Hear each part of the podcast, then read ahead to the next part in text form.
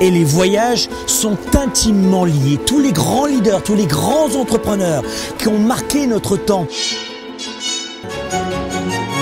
de Mozart à Shakespeare, Steve Jobs, Bill Gates, Richard Branson, tous ont maîtrisé cet art qui est celui de rêver.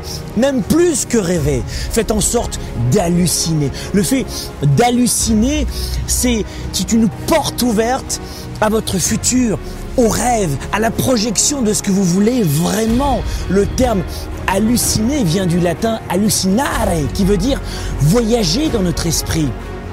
Ce qui veut dire que quand vous hallucinez, vous voyagez dans votre tête.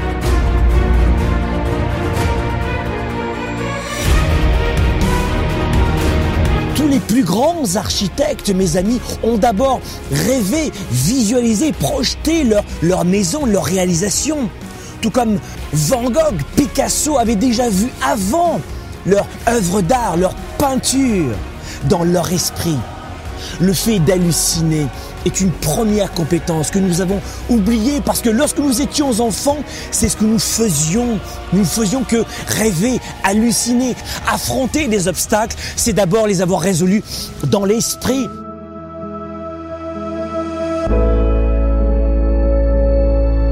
Même si 90% de ce que vous avez imaginé, projeté et rêvé ne se produit pas, les 10% qui restent vont vous permettre de considérablement vivre la vie de leader et d'entrepreneur, de papa, de maman, mais vous l'aurez déjà vécu d'abord dans l'esprit.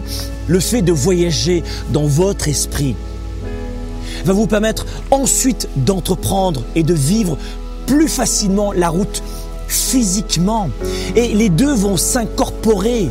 Ne soyez pas statique, restez en mouvement et soyez flexible. Et l'hallucination, le rêve, vous permettent tous deux de ne pas rester statique, de rester flexible et en mouvement.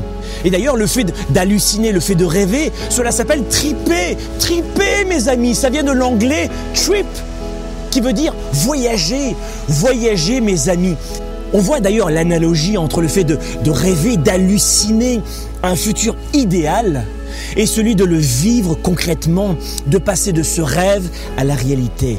Et c'est à cela que ça sert de d'abord vivre sa vie dans son esprit, de projeter l'idéal, sans avoir plus aucune crainte et contrainte d'oser rêver même à l'âge adulte. Vous devez devenir des adeptes du voyage.